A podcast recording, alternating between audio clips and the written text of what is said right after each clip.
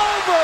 The Blazers come from 23 down in one quarter to defeat the Mavericks and even the best of seven series at two apiece.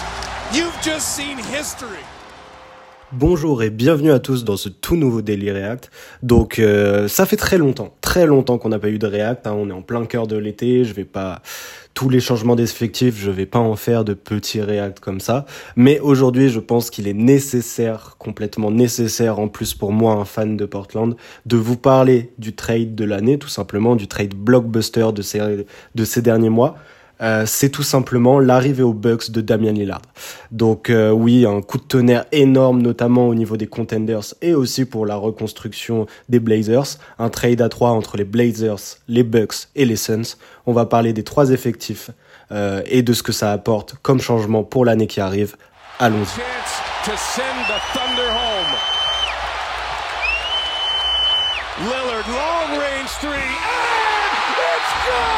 At the buzzer! Damian Lillard! Are you Comme je l'ai dit dans l'intro, du coup, on a un trade incroyable à trois équipes, l'un des plus gros trades depuis peut-être James Harden, euh, je ne sais pas, il y en a eu tellement, il y en a tellement chaque année. Mais en tout cas, pour vous le résumer, pour ceux qui ont loupé l'info, hein, si vous vivez dans une grotte, dans une grotte, pardon. Alors, les Blazers déjà reçoivent Ayton, Drew Holiday, un first pick de 2029 et deux swaps avec euh, ces équipes euh, des Bucks et des Suns pour l'année 2028 et 2030. Donc voilà le principal point de ce transfert, je pense que c'est Ayton, en tout cas pour le futur des Blazers. On va en reparler.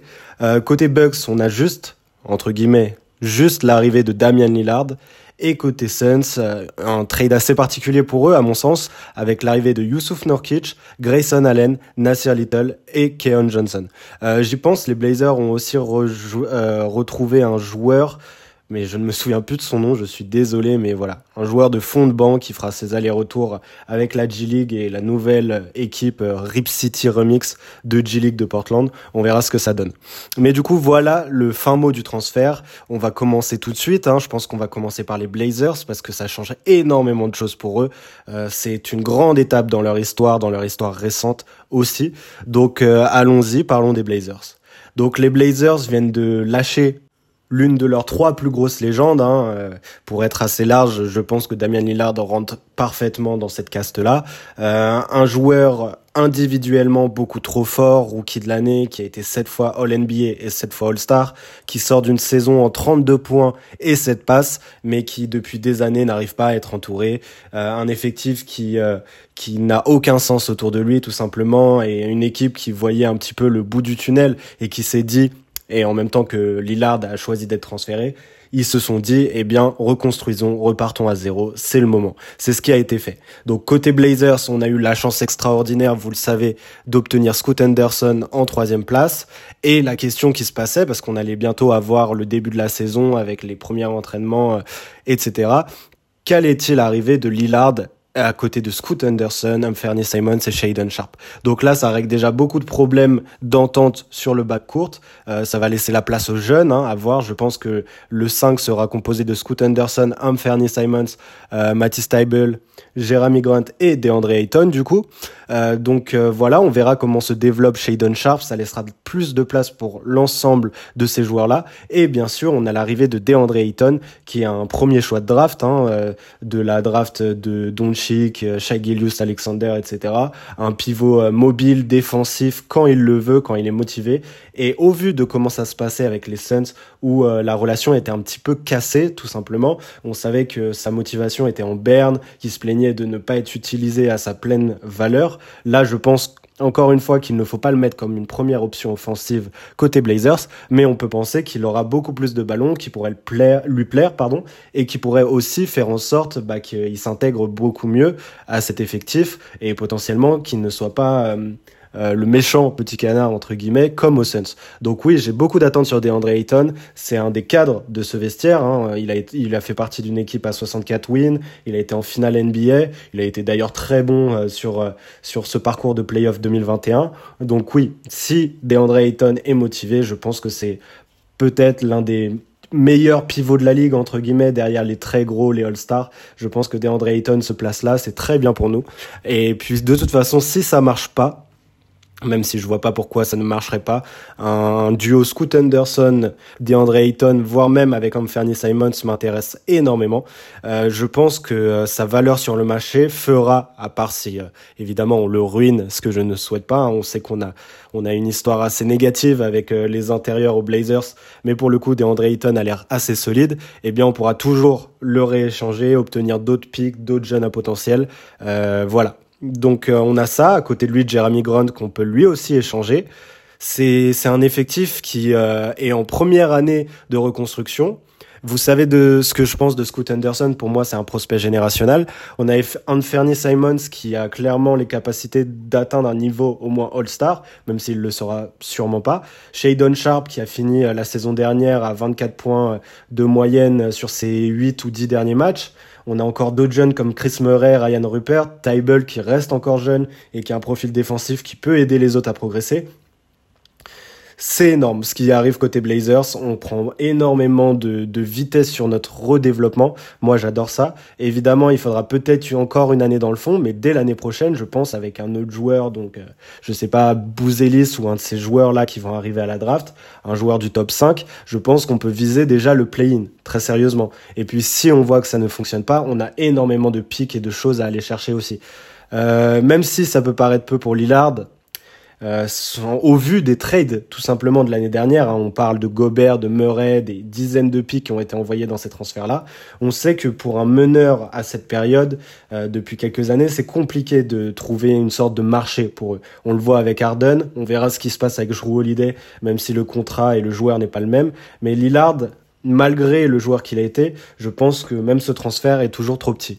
Euh, pour lui en tout cas, pour la valeur qu'il doit avoir. Évidemment, on a encore Drew Holiday à rééchanger, donc il y a beaucoup d'équipes, euh, notamment des contenders, qui sont intéressés.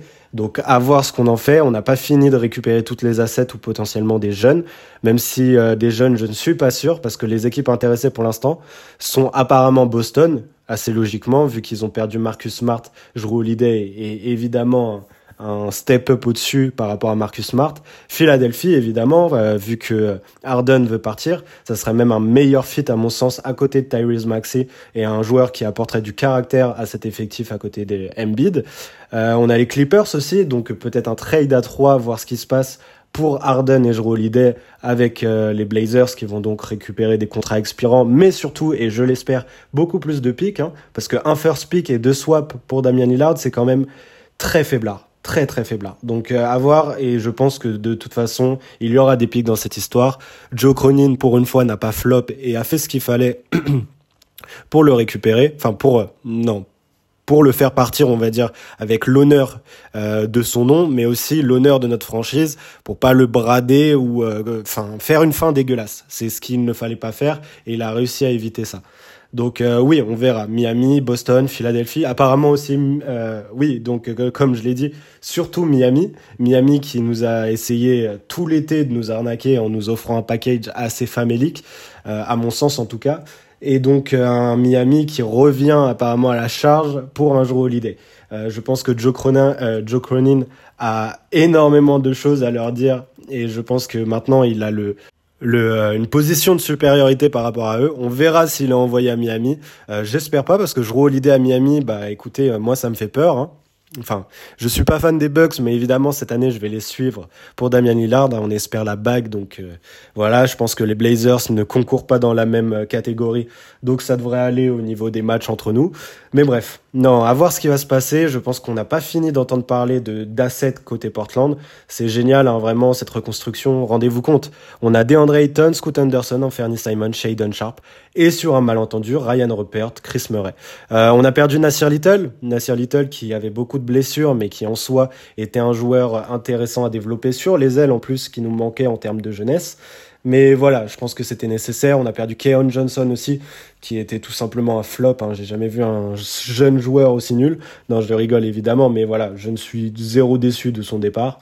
Et euh, bien sûr, on n'a plus le contrat et le joueur qui est Nurkic. Et ça, c'est quand même un plaisir immense. Euh, oui, un plaisir immense, tout simplement. On va s'arrêter là parce que j'ai pas envie de lui tirer dessus. On en reparlera côté Sens. Donc euh, voilà, on va passer côté Bucks et je pense que là, ça va être tout aussi intéressant. Côté Bucks, on obtient tout simplement Damian Lillard et on et on perd, entre guillemets, Drew Holiday, Grayson Allen, un first et deux swaps, donc 2028, 2029 et 2030. Voilà, je pense que euh, ce qui est dommageable, c'est que Drew Holiday, 24 heures avant de se faire transférer, disait qu'il voulait être un Bucks euh, for life.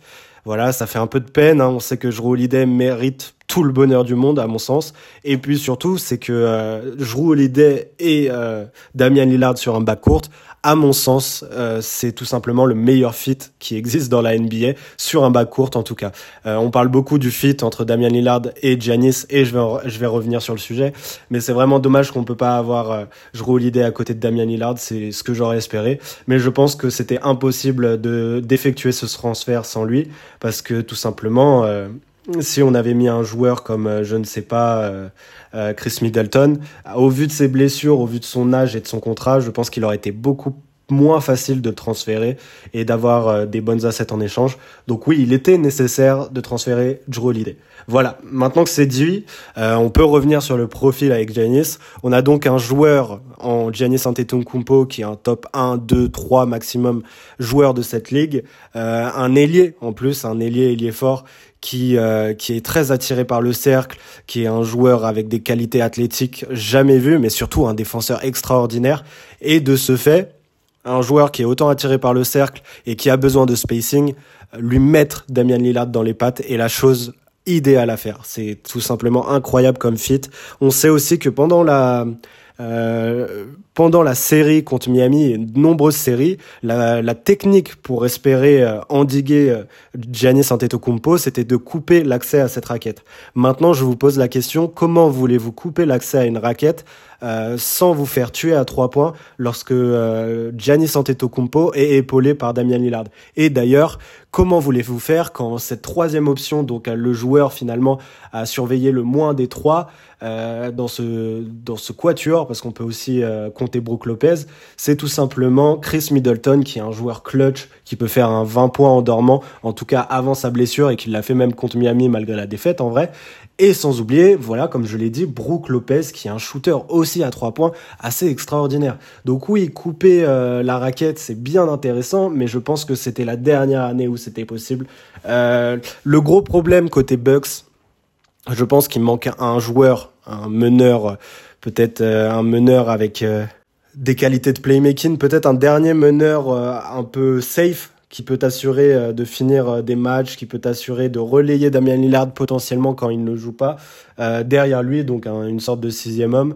Donc à voir s'ils arrivent à trouver quelqu'un pour prendre ce rôle-là, mais s'ils ne l'ont pas, moi je vous avoue que ça ne me dérangerait pas non plus outre mesure. Cet effectif est déjà très complet.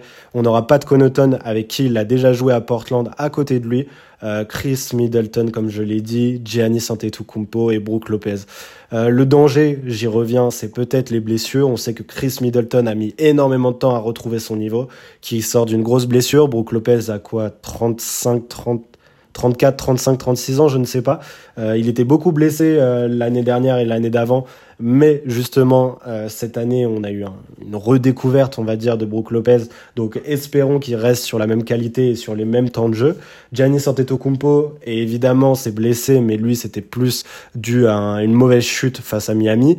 Et enfin, euh, bah, Damien Lillard, qui l'année dernière avait joué une trentaine de matchs, je crois, je ne sais plus très bien. Cette année, il est à moins de 60 matchs, mais on a eu une grosse période de tanking. Donc voilà, il peut enchaîner les matchs. On sait que euh, dans cet effectif, avant, avec l'ancien coach, euh, ça jouait pas les quatrièmes cartons parce que les matchs étaient déjà gagnés. On verra ce que fera Adrian Griffin, qui est un coach rookie un coach très prometteur mais rookie.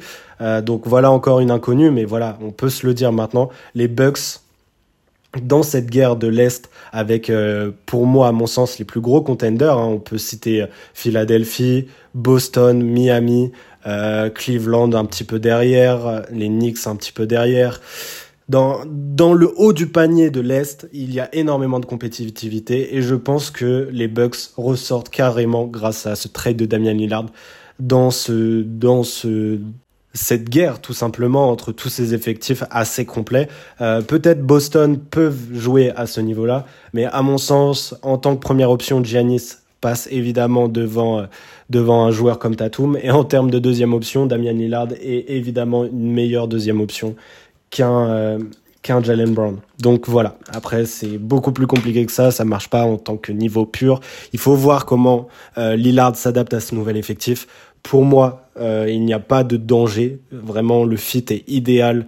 Euh, n'a jamais eu que ce soit tous les tous les joueurs de cet effectif. Il n'a jamais eu mieux en termes de fit et de niveau euh, euh, plancher, c'est tout, simplement exceptionnel pour lui. Évidemment, il a eu des joueurs comme CJ McCollum, mais c'est des joueurs sur le bas court qui ne se mariaient pas très bien avec son jeu. Là, c'est tout le contraire. Donc, euh, si Damian Lillard ne régresse pas, parce qu'il faut pas oublier qu'il a 33 ans aussi, si on a encore 2-3 ans de Damian Lillard à ce niveau-là, 27, 30, 32 points de moyenne, avec des pourcentages au tir assez incroyables, des tirs incroyables aussi, euh, bah, tout simplement, les Bucks sont pour moi l'effectif et l'équipe qui seront euh, les plus gros contenders pour aller chercher un titre, les, plus gros favoris au titre. Voilà. Voilà, c'est dit. Donc euh, dommage pour Drew, dommage pour cet effectif qui, enfin, cette histoire d'amour entre Drew Holiday et les Bucks. On verra ce que ça lui donne encore une fois. Je suis très curieux, j'en ferai peut-être un autre Daily React. Et on va passer donc à cette troisième équipe, cette équipe des Suns. Allons-y.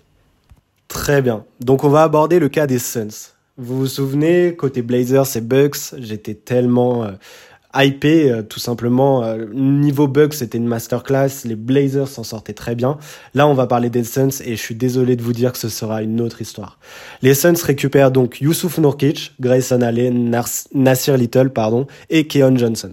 Alors, euh, évidemment, Ayton, euh, il faut prendre le côté un petit peu relationnel. Ayton ne s'entendait plus avec cet effectif, que ce soit Devin Booker ou les autres, ils n'étaient plus sur le même, sur la même longueur d'onde, sur le, les mêmes objectifs.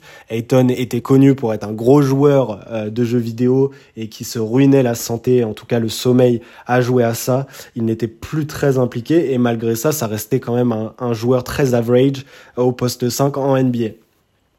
Donc, on, je l'ai dit, peut-être qu'il se relancera côté Blazers, je l'espère, etc. Ayton n'en reste pas moins un, un pivot plus que titulaire, un pivot dominateur dans cette NBA de 2023 et il fut remplacé par un Yusuf Nurkic. Yusuf Nurkic qui a une prolongation de contrat, qui est quand même payé je crois 17 ou 20 millions la saison, euh, qui a tout simplement, vous le savez, hein, vous connaissez mon désamour pour Yusuf Nurkic en tant que joueur, c'est un pivot qui défensivement sera un trou noir, qui ne peut tout simplement pas faire de coast to coast, qui ne peut pas euh, être mobile, qui ne peut pas switch entre des joueurs, etc.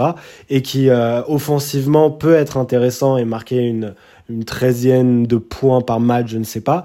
Mais dans un effectif où il y a Devin Booker, Kevin Durant, euh, tout ce genre de joueurs comme Bradley Bill, et qui même à côté de ça, on a des intérieurs comme Bol Bol, euh, je ne sais pas, je vous dis tous les noms qui sortent, mais euh, Terence Ross, qui n'est pas du tout un intérieur, vous l'aurez remarqué, mais bref, même TJ Warren sur le poste 4, que des joueurs à propension offensive, vous rajoutez un joueur comme, euh, comme Youssouf Nourkic. Alors, soit euh, je n'ai pas vu ce qu'ils ont vu en lui ou alors vraiment la relation avec Ayton était indésirable depuis euh, quelques mois mais Youssouf Nourkic euh, sera un trou noir défensif pour un effectif où en plus de ça Kevin Durant jouera sûrement sur le poste 4 et devra avoir des responsabilités défensives à l'intérieur ce qu'on ne souhaite pas à Kevin Durant hein. on souhaite qu'il offensivement soit un monstre et qu'il essaye de ne pas se trop se brusquer, se brusquer pardon, en défense pour voilà pour euh, assurer son plein potentiel offensif. Là, peut-être qu'il devrait aider défensivement, c'est quand même assez dommage. Mais puis on ne sait pas, peut-être que Youssouf Nourkic, pour moi, il reste un bon pivot s'il joue une quinzaine de minutes par match. Mais du coup, qui on place devant? Bismack Biombo euh, voilà, c'est quand même un huitième homme d'une équipe, neuvième homme d'une équipe qui se veut compétitive. On a Udoka Azubuiske, qui pareil, un, un jeune joueur, enfin jeune, qui a 24 ans et qui n'a jamais rien fait dans cette ligue, je ne sais pas ce que vous voulez en faire à ce poste-là. Et après, on a des plus des ailiers forts. Voilà, on a un peu fait le tour. Si vous voulez mettre Bol Bol sur le poste 5, moi, je le déconseille à tout le monde. Hein, faut pas rêver non plus. Euh, donc voilà, beaucoup de questions. Je pense qu'ils se sont tirés une balle dans le pied. Ils ont effectivement aussi euh, Drew Banks, qui était un joueur de Portland, qui lui aussi était un joueur qui pouvait m'énerver euh, des soirées entières avec des mains qui glissaient. Un joueur assez particulier, capable du meilleur comme du pire. Je pense que ce type de joueur ne doit pas être un pivot titulaire dans une équipe compétitive.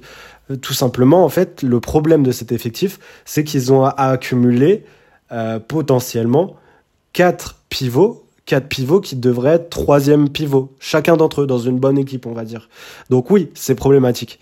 Euh, à côté de ça, on a quand même réussi à avoir Grayson Allen, Grayson Allen qui est un bon joueur euh, un bon joueur de collectif qui pourra apporter énormément. Je pense que ce transfert s'est fait aussi parce que Grayson Allen a été impliqué dans le package. C'est un petit peu dommage pour les Bucks qui perdent en profondeur. On verra s'ils arrivent à compenser. Ils ont quand même Jake Roder à voir s'il n'est pas cramé, s'il arrive à revenir. Et puis je suis sûr qu'à la deadline, ils pourront faire en sorte de ramener un joueur sur ces positions-là pour aider. Mais Grayson Allen, c'est très bien, mais c'est toujours pas un pivot. Euh, c'est quand même assez compliqué, encore une fois. Ensuite, on a Keon Johnson, je vais passer très vite sur lui. Euh, à mon sens, voilà, à mon sens, il sera coupé, ou alors il jouera avec la G-League. Euh, il, il n'aura peut-être trois minutes par match, voilà. Et il n'en faut pas plus. Il n'a pas le niveau pour la NBA au jour d'aujourd'hui. Donc voilà, c'est juste un joueur pour compléter euh, le transfert. Je ne sais pas pour compléter euh, au niveau salarial. Bref, Nasir Little est un joueur très intéressant, un trendy au potentiel bah, de trendy assez euh, bah, titulaire dans cette ligue, très intéressante, qui peut être fort, mais qui n'arrive pas à passer un step de titulaire euh, dû aux blessures, dû au fait qu'à Portland c'était quand même assez marécageux, on va dire, comme situation. Donc à, voir si quelque chose se débloque euh, aux Suns. Évidemment, il ne sera pas titulaire sur les postes de Kevin Durant et Devin Booker, mais on peut espérer quand même un petit step-up. Moi, j'adore Nasir Little, je suis un petit peu déçu de l'avoir loupé, mais voilà, on va revenir un petit peu sur les Suns au général. Je pense qu'ils ont ils ont bien travaillé jusque-là, ils ont réussi à récupérer des joueurs pour très peu d'argent, les Utah Watanabe, euh, ce type de joueurs-là, même au final Drew Banks, etc., Eric Gordon, pour moi, c'était des joueurs qui euh, qui complétait parfaitement cet effectif, qui apportait de la profondeur malgré le fait qu'il y ait des salaires énormes entre Devin Booker, Kevin Durant, DeAndre Ayton qui est au contrat max aussi, et évidemment Bradley Bill qui sera payé 60 millions la saison, je crois, 55, je sais plus. Bref, en tout cas, à un moment donné, il sera payé 60 millions. Donc euh, voilà, on payait beaucoup trop d'argent, ça pouvait poser problème dans le futur, mais on veut un titre. C'est un, c'est un all-in. Donc euh, Ayton, encore une fois, un jour, peut-être dans quelques semaines ou quelques mois, quelques années, on aura euh, la vérité sous-jacente à ce qui s'est passé dans cet effectif. Euh, pour l'instant, on ne le sait pas. Mais là, on a un 5, du coup, si je comprends bien, avec Bradley, Bradley Bill, oui, pardon, Devin Booker, Kevin Durant, sûrement Josh Okogie, ou alors Josh Okogie en 3, ouais, Josh Okogie en 3 et Kevin Durant en 4, avec euh, potentiellement Youssouf Nourkic en 5. Euh, voilà, entasser des noms, ça ne marche pas, ça ne marchera jamais, il faut se le mettre dans la tête. Et là, je vais être très très méchant avec eux, mais je n'ai aucune peur de cette équipe des Suns. Évidemment, ils vont gagner des matchs, peut-être qu'ils vont même gagner des séries sur leur talent, mais ils n'iront jamais au bout. En plus de ça, euh, moi qui connais plutôt bien Frank Vogel parce que j'adorais cet effectif des Lakers de 2020 notamment, c'est un coach défensif un coach défensif qui arrive à, mettre en place une identité collective défensive. Euh, Bradley Bill est un joueur en défense qui est average, tout simplement. Devin Booker qui s'est énormément amélioré, mais qui doit être peut-être même cette première option d'attaque. Kevin Durant, pareil, doit avoir ce rôle offensif. Donc, euh, sur quelle base va s'appliquer et va se mettre en place le jeu défensif de cette équipe? Euh, Sur Nourkic, vous pouvez toujours rêver, je vous le dis à tous là, ceux qui m'écoutent, vous pouvez rêver. Et euh, Josh Okogi, TJ Warren et tout ça, les, euh, c'est pas possible. Utah Watanabe, c'est c'est un bon, on peut pas baser un collectif défensivement sur ce type de joueur. Donc je ne sais pas ce qui va se passer pour cet effectif, à part si Frank Vogel se transforme comme le coach euh, des Kings en coach offensif avec une propension à une attaque huilée et incroyable. ça serait quand même incroyable que ça arrive. Je n'y crois pas beaucoup. Mais bref, on verra bien ce que ça donne. Euh, donc oui, masterclass des Blazers, euh, enfin des Bucks surtout, les Blazers qui s'en tirent très très bien et on verra ce qu'ils arrivent à choper avec Drew Holiday. J'espère qu'ils continuent sur euh, le même rythme et qu'ils me déçoivent pas avec le trade de Drew Holiday. Et les Suns qui, qui posent beaucoup d'interrogations. Hein. Ils récupèrent Nasir Little et Grayson Allen, ce qui peut être bien pour eux. Ils dégraissent un gros contrat, même si Yusuf Norkic est quand même payé 17 millions l'année. Euh, mais à côté de ça, euh, pour aller chercher un titre, c'est peut-être pas les, les priorités qu'il fallait se mettre en tête. Donc voilà, je pense qu'on a fini, on a bien parlé de ce trade. Beaucoup d'interrogations, beaucoup de choses tellement hypantes. Euh, on va voir Damien Lillard jouer à 1h du matin, les gars. D'habitude, c'est 3-4 heures, je n'en pouvais plus. Donc oui, je pense que cette année, je vais regarder autant les Bucks que les Blazers. Même plus potentiellement à voir comment les Blazers joueront, même si je suis très curieux de voir DeAndre Ayton jouer avec Scoot et Shadon notamment. Donc euh, oui, voilà. Je pense qu'on a terminé. Je pense que voilà, on a fait un petit peu le tour. J'espère que ça vous a plu. Si vous écoutez ce podcast sur euh, Spotify, Deezer, etc. Je vous invite à aller vous abonner à ma chaîne YouTube et inversement si vous êtes sur YouTube. Et je vous souhaite une bonne journée, une bonne soirée et à la prochaine. Au revoir.